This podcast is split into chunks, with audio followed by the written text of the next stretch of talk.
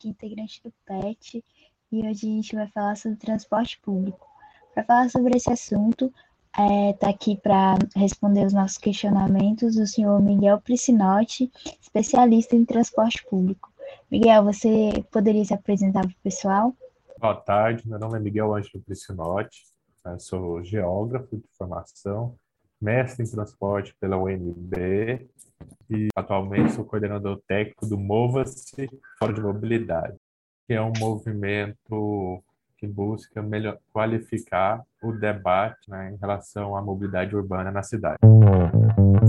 Eu queria que o senhor explicasse para a gente como que funciona o, o atual modelo de transporte público no DF e se o senhor pudesse comparar com o modelo de Goiânia, né, que é onde o senhor trabalha. Goiânia e Brasília, né, eles têm algumas similaridades, né, tanto na questão populacional, né, a região metropolitana de Goiânia tem quase 2 milhões de habitantes, né, e Brasília, né, o Distrito Federal, também tem por volta dos seus 2 milhões.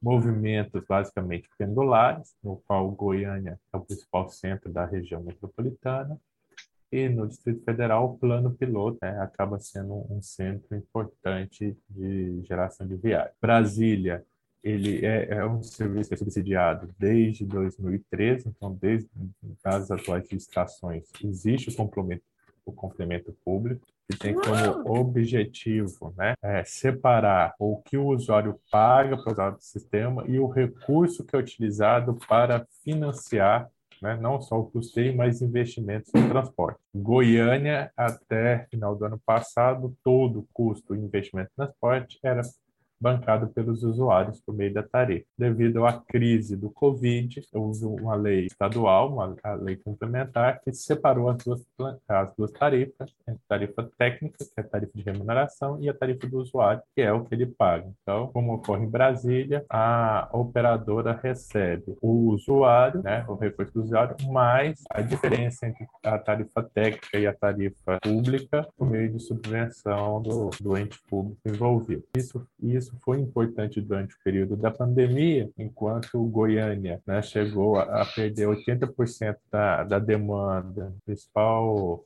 pico né, do, do lockdown, as empresas tiveram que reduzir a oferta né, na casa de 60%, então o, o transporte ficou muito né, escasso. Brasília conseguiu manter sempre o transporte próximo da, da situação pré-pandemia, o que facilitou o deslocamento daqueles que estão, né, que ainda tinham, né, que continuar trabalhando, fazer parte de serviços essenciais. Outro ponto diferente é que em Brasília nós temos o metrô, apesar de subutilizado, né? Então, em Brasília, o governo dá um subsídio para as empresas de ônibus, não é só o usuário que paga a tarifa. Isso, correto. E isso levanta várias questões.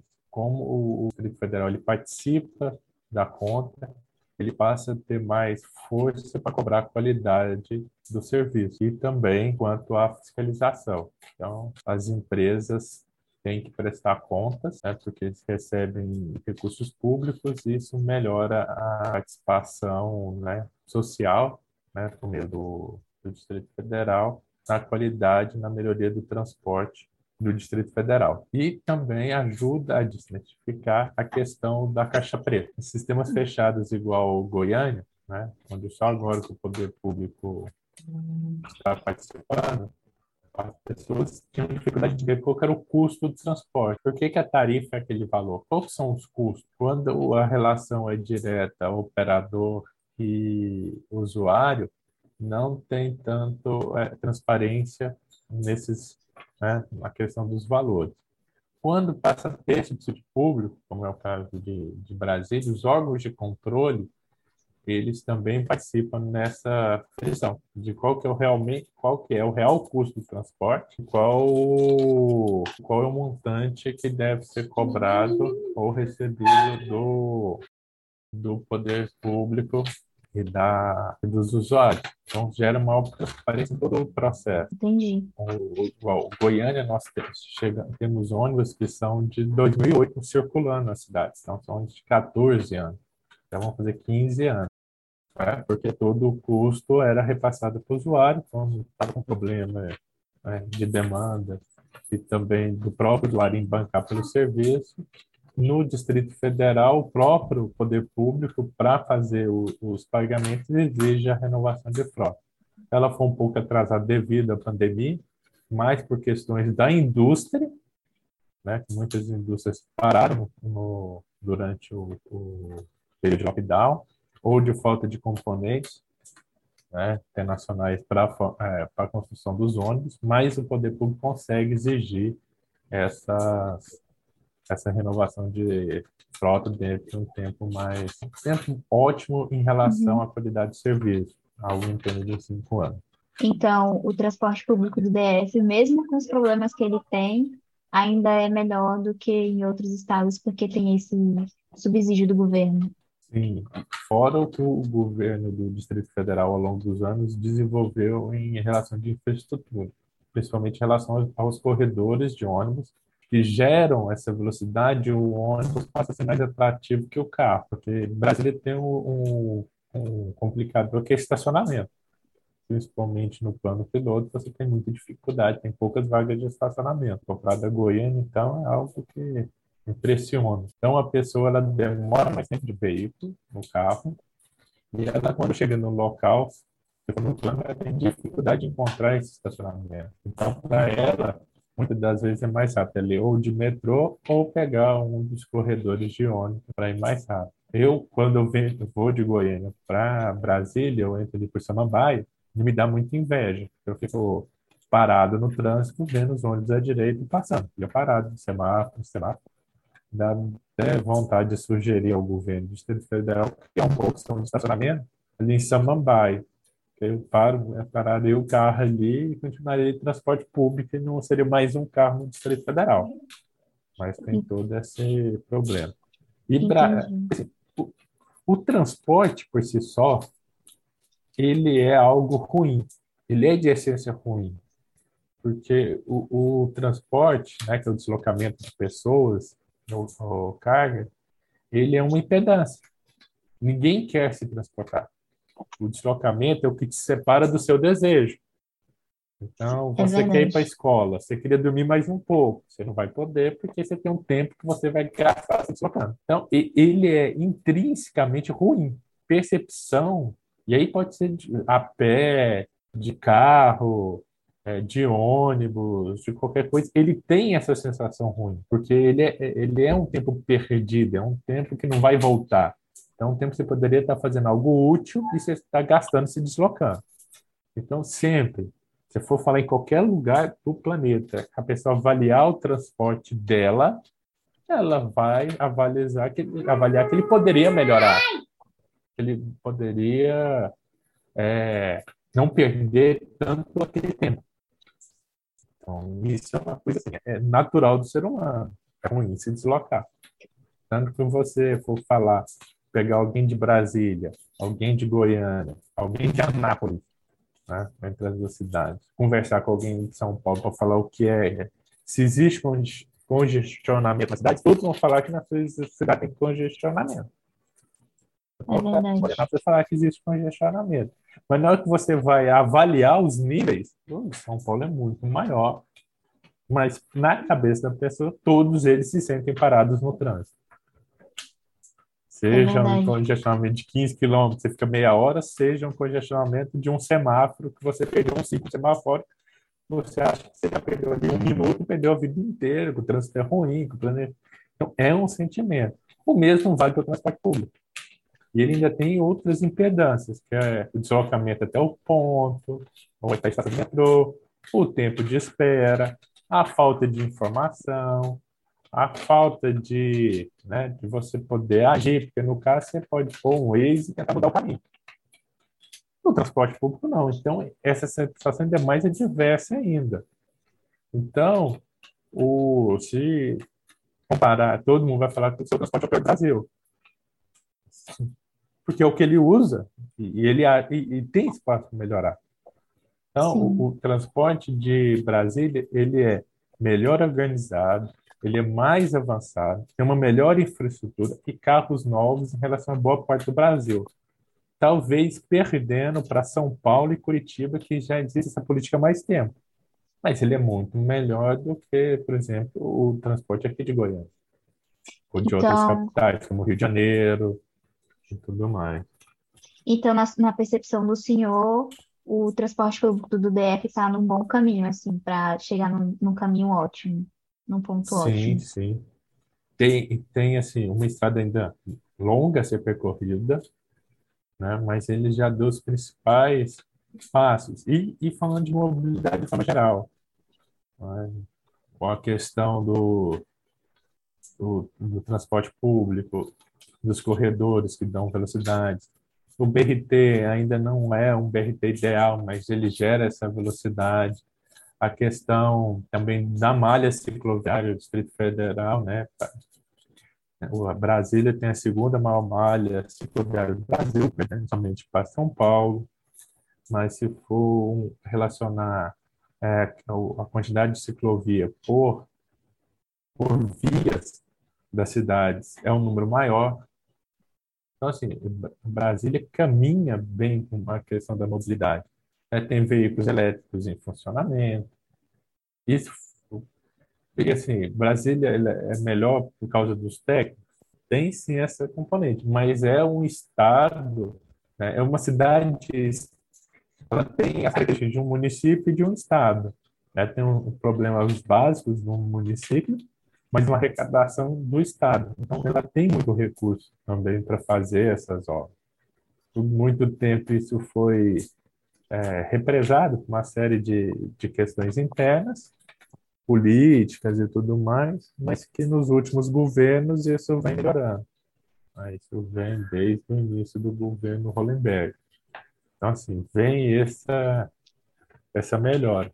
E que pode ser melhor aí é com uma maior integração tarifária entre os, as formas de deslocamento, é o bilhete único ser usado para bicicleta, para estacionamento, você ter uma carteira digital do transporte, você tem mais informações ao usuário em tempo real.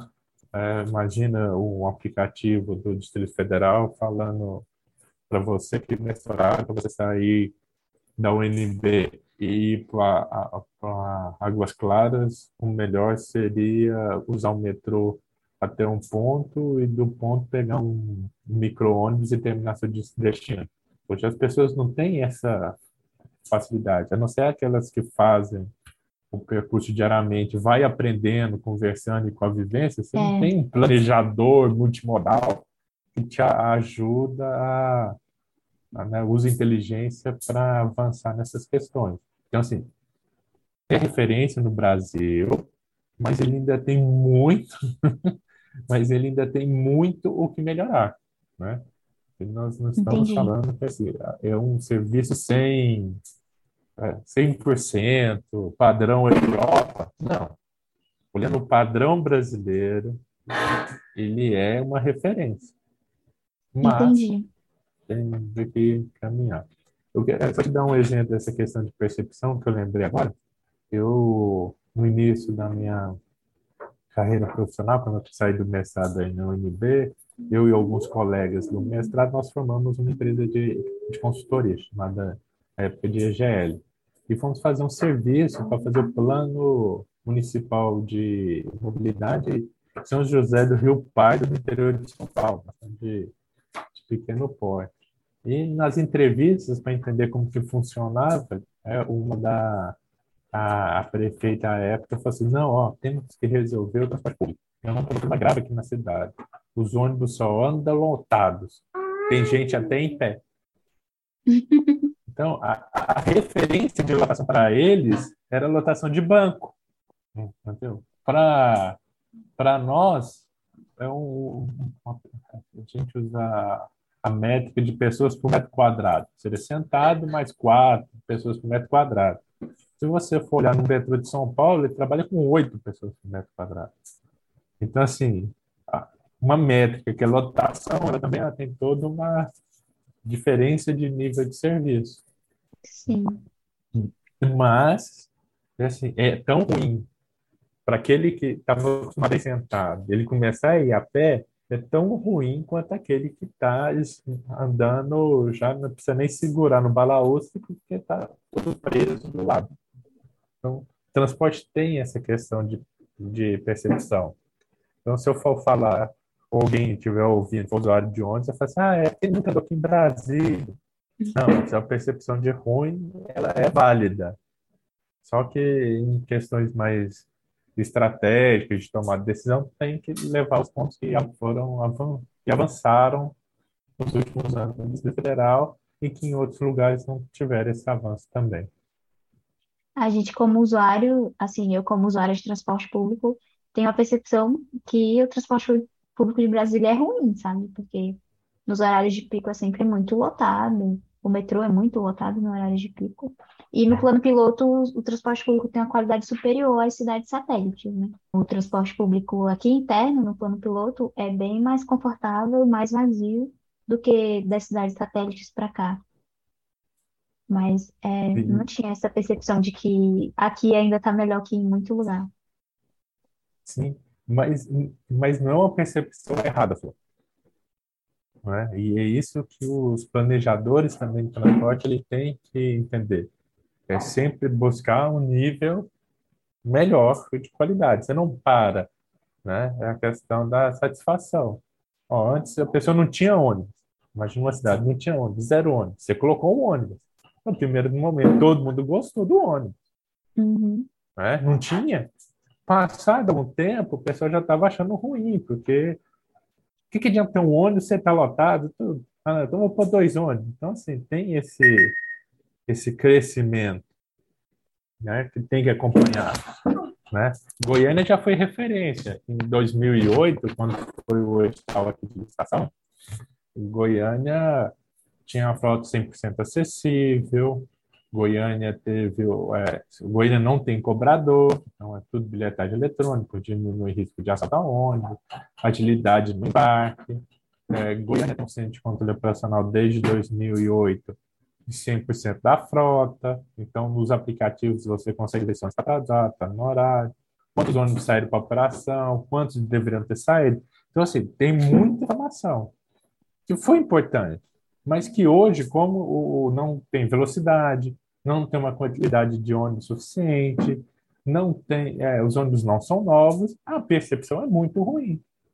A gente até brinca internamente que do que, que adianta eu ter um aplicativo para falar que o seu ônibus vai atrasar, se isso não vai fazer você mudar o horário do seu compromisso. É verdade. Eu avisar que eu vou atrasar por avisar é ruim. Ainda mais que os horários de pico são. Normalmente as entradas são fixas. Então as pessoas têm que entrar às sete e meia da manhã. Independente se o ônibus passa às sete, seis e cinquenta ou sete e cinco. É verdade. Então tem toda essa, essa questão que tem, que tem que ser vista. E que às vezes isso serve como um discurso. Não, meu transporte, o transporte de Goiânia é, foi uma renovação contínua. Se o Distrito Federal né, parar de fazer os investimentos, parar de buscar a melhoria, daqui três, quatro anos, mas ninguém vai lembrar o, o, o que era antes ainda, né? Porque dessa concessão, antes dessa concessão, na hora que você tinha o Viplan rodando, as outras aviões, as outras empresas. Ninguém vai lembrar. O importante é agora, é um serviço. Então, os serviços têm essa, essa característica. Eu gostaria que o senhor falasse para a gente como que a pandemia do Covid-19 impactou esse modelo né, do DF, porque como ele já tinha subsídio do governo, é, como que foi com, com o Covid? O, a, o governo teve que dar mais subsídio para as empresas? Sim, aumentou. Né, ele chegou até valores né, bilionários, né, que foram anunciados pela imprensa, né, somar os dois anos do, do período do Covid, que foi né, o suficiente para manter uma qualidade do serviço e diminuir a questão de lotação nos períodos mais críticos da doença. Mas ainda estava muito lotado. Tá. Que é o mal do transporte público. Esse, esse é, porque aí e aí entra um negócio interessante. O transporte ele é meio ele não é o fim em si. Então, qual é o problema? É todo mundo ter que chegar nos lugares no mesmo horário. Isso, para o planejamento de transporte, é, porque se eu tiver uma frota muito grande para atender, né, vou, vou dimensionar minha frota todo mundo sentado. Qual que seria o problema? Que essa frota só ia andar no horário de pico. No resto, no restante do tempo, ela ficaria ociosa, parada. E isso né, é, aumentaria muito o custo. Para quem? Ou para o poder público, ou para o ou pro usuário. Alguém ia ter que pagar essa conta. Né? Tá vendo que eu quase não falo do, do operador privado, porque neste modelo, teoricamente, é indiferente se o, se o operador ele é privado, se é uma empresa privada ou uma empresa estatal. Alguém tem que pagar essa conta. Né? Porque tem toda uma discussão que é válida também. Ah, qual é o lucro das empresas? Isso é uma outra, uma outra discussão. Mas dentro do modelo de pagar, né, o custeio, você tem esses dois pontos. Então, o, o poder público poderia assumir esse papel. Assim, não, vai para o ônibus só com o pessoal sentado. Que é, que é, eu vou triplicar a frota no horário de pico. Ele consegue, graças a esse modelo que hoje tem no Distrito Federal, fazer uma dotação orçamentária e colocar isso na prática. Qual, o que, que é ruim? É que esse recurso poderia ser utilizado para para financiar outras questões públicas, como saúde, educação, infraestrutura. E, e outro, outro ponto interessante é que o poder público pode, né, se for interessante, né, usar a experiência da pandemia, né, para diminuir a lotação ele criar é, que a gente chama de subsídio cruzado. É, outros modais de deslocamento pagassem essa conta, ajudasse a pagar a conta. Então, estacionamento rotativo. Ele poderia criar estações né, de, de estacionamento ou área azul e o valor arrecadado ajudar a cobrir esse essa conta do transporte público, é, aumentar o IPVA do veículo, pegar parte do IPVA e pôr para o transporte público. Mas sabemos que é uma medida complicada, né? Porque a gente tem que lembrar que ele, o governante, ele, ele não pode olhar para um grupo, por mais que a gente saiba que o transporte público ele é sustentável, ele tem também que pensar no usuário do carro, né? que todo mundo no final vai pagar essa conta. Mas sim, há esse modelo que é o modelo europeu. Na Europa, o pessoal anda de ônibus não é porque eles são mais educados que a gente. É porque é mais difícil andar de carro. É caro ter carro, é caro ter estacionamento, é, carro, é caro manter um carro, parar, achar no local. Então, isso vai inviabilizando o uso do carro. Então, o pessoal vai para o transporte público. Aqui no Brasil, a gente ainda está na cultura muito do automóvel. E quem usa o transporte público é aquele que não deu conta de fugir. Então, assim, outra crise que estamos vivendo atualmente é a crise do combustível. E ela está sendo uma crise muito severa porque o diesel está aumentando, né? E pela primeira vez na história, ele é muito mais caro do que a gasolina e o etanol. Né? Posso falar da minha realidade aqui de Goiânia, o diesel está 7,50 e o etanol está 3,79. E a, e a passagem de ônibus 4,30. Então, está facilitando né, com que as pessoas consigam se livrar do transporte público. Porque o, o diesel encarece o transporte público enquanto o combustível o transporte individual ele está sendo reduzido através de isenção de impostos, né, congelamento de SMS e essas questões. Então, esse modelo, né, falando agora em perspectivas futuras, elas vão na contramão de tudo que é dito e defendido, né, que é uma cidade cada vez mais independente do automóvel, né, da motocicleta, e ela passa a ser cada vez mais dependente, porque o principal combustível do transporte público continua encarecendo. E aí ele joga outros problemas internacionais, o transporte rodoviário né, de, de produtos, ele também é a diesel, então ele impacta no, na inflação direta, mas o transporte individual movido a etanol e a gasolina está sendo subsidiado. Estão ficando mais barato. Então isso faz toda uma inversão no mercado e que no curto prazo é muito ruim. No momento onde que o transporte, né, tinha que ser isso mais como um serviço público essencial, ele passa a ser visto, infelizmente, como um problema de empresário. Ah, o empresário está quebrando? Ah, deixa ele quebrar. Não tem a visão do serviço público. E, Miguel, Quais são as projeções para o futuro do transporte público na sua percepção? Em questões tecnológicas, né, o avanço está nos meios de pagamento das pessoas, né, cada vez menos vão precisar ter um cartão magnético, um bilhete, vão poder passar, pagar usando QR Code, né, meio do Pix, né, de carteira digital, o que também vai facilitar o uso.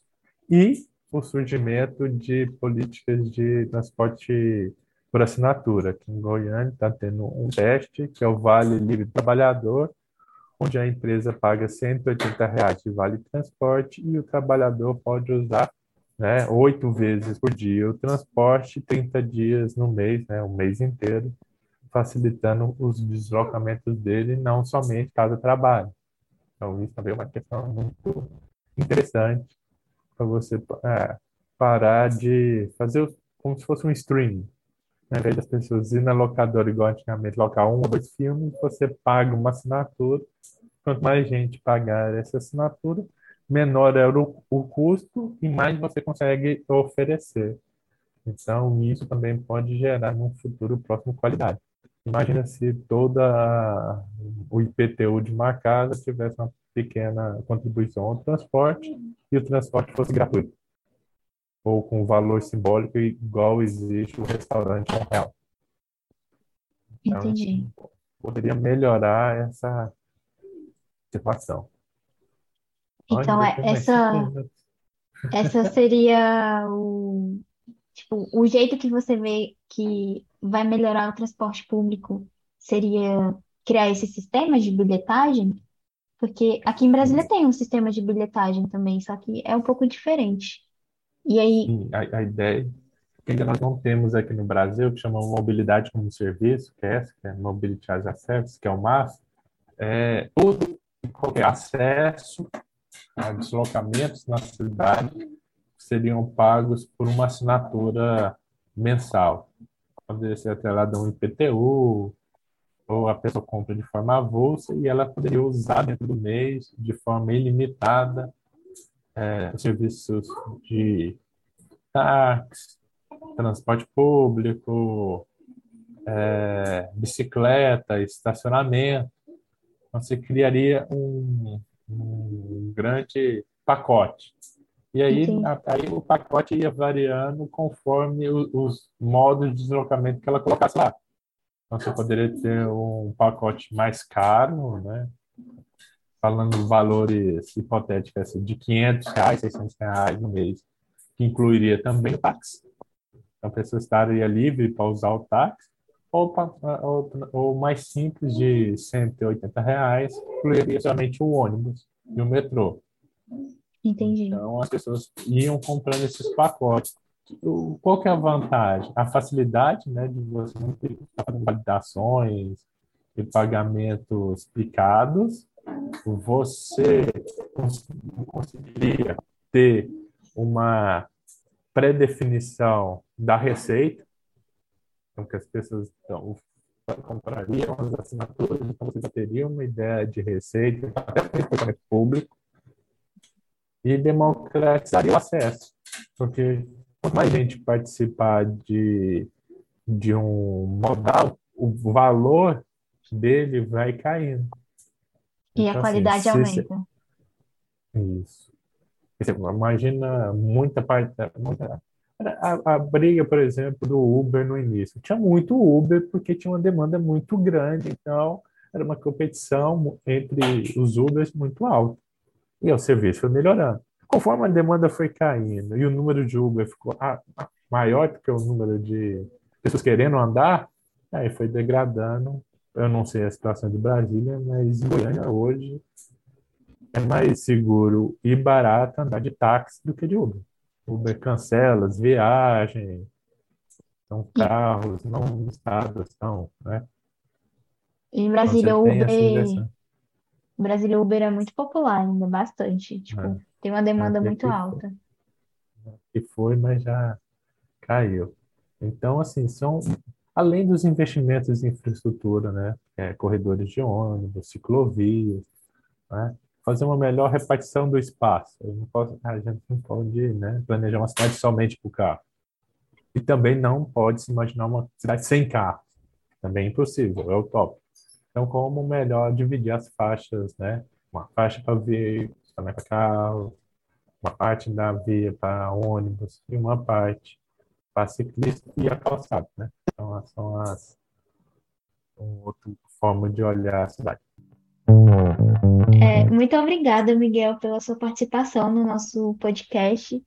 É, se você quiser falar alguma coisa por último, para se despedir dos nossos ouvintes, fique à vontade. Eu gostaria de agradecer, né, o convite. É sempre muito bom. Eu gosto de falar de transporte, né? Eu tenho óleo diesel na veia, eu sou apaixonado. E quem quiser assim, conhecer mais o trabalho do Mova-se, né? Vou fazer um merchan aqui. Nosso site é mova-se, M-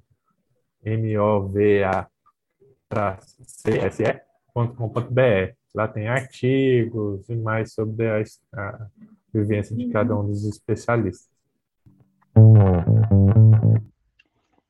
É isso, pessoal. Muito obrigada por nos escutar e até o próximo episódio.